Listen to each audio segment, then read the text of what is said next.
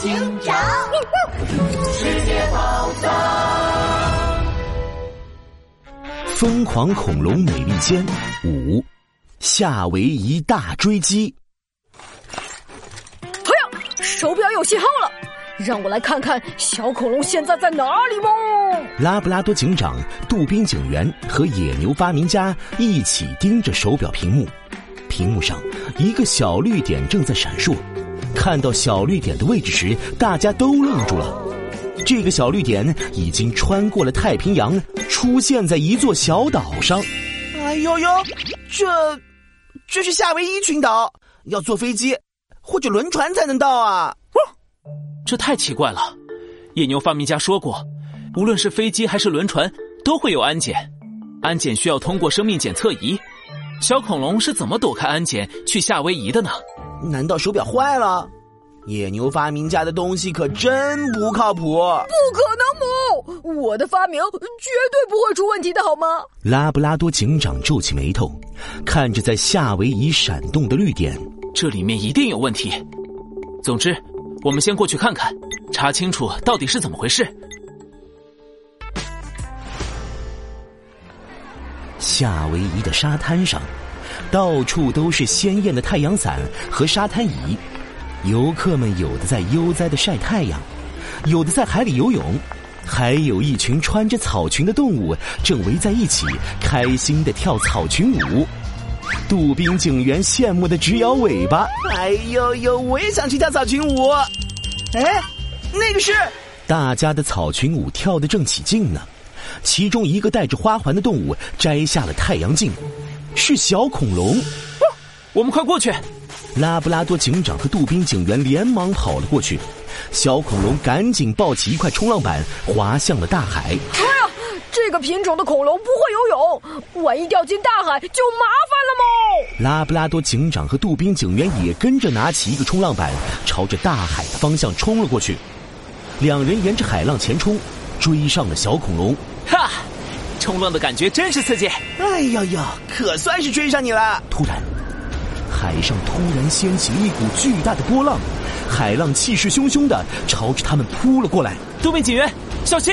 巨浪哗啦啦的把杜宾警员和拉布拉多警长卷了起来，拍向了岸边。呜！你们都没事吧？呛死我了！哎。小恐龙呢？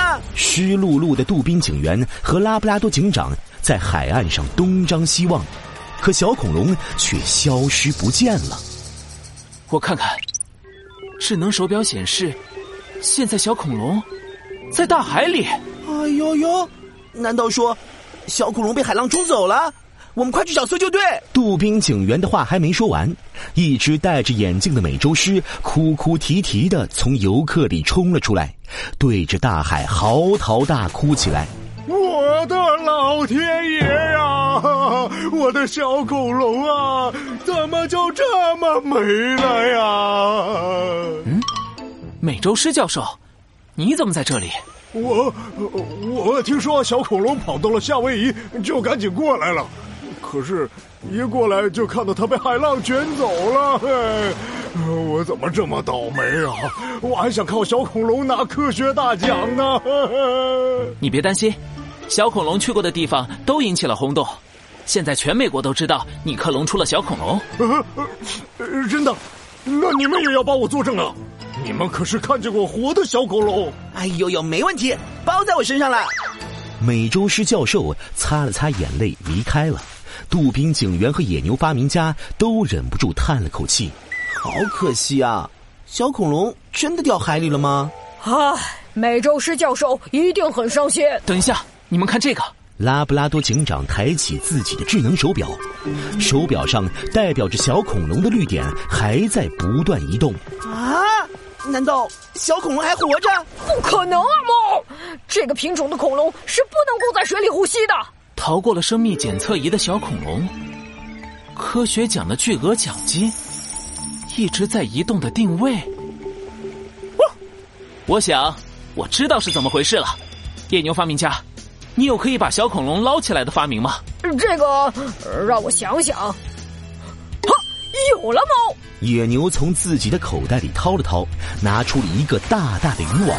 这是用特殊金属做成的渔网，结实耐用，怎么咬都不会破，连鲨鱼都可以抓到哦。哎呦呦，说了这么多，不还是一个渔网吗？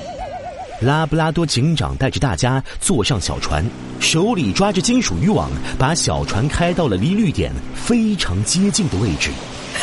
就是这里了，可以开始捕捞了吗？拉布拉多警长撒开网，小船沿着海洋流动的方向行驶。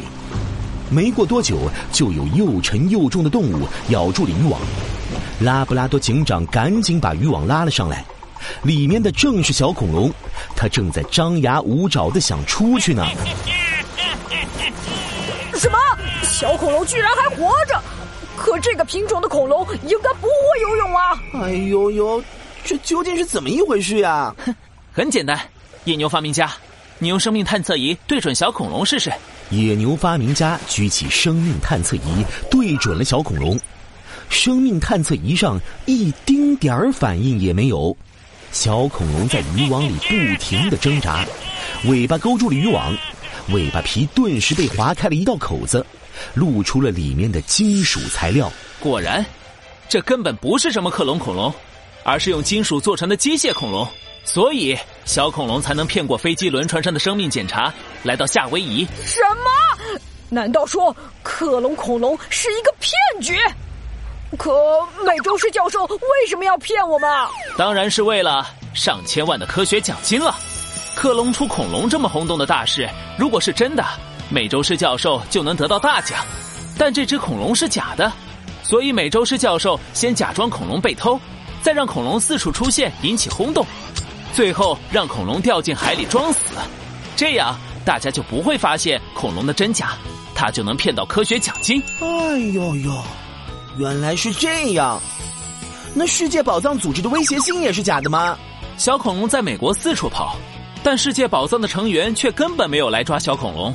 这只有一种解释：世界宝藏的成员知道小恐龙是假的，他们和美洲狮是一伙的，美洲狮也是世界宝藏组织的成员。拉布拉多警长带着杜宾警员和野牛发明家立刻赶回了美洲狮的实验室，但那里面一个人也没有。美洲狮教授已经不知去向了。角落里，一枚银色的硬币闪动着光芒。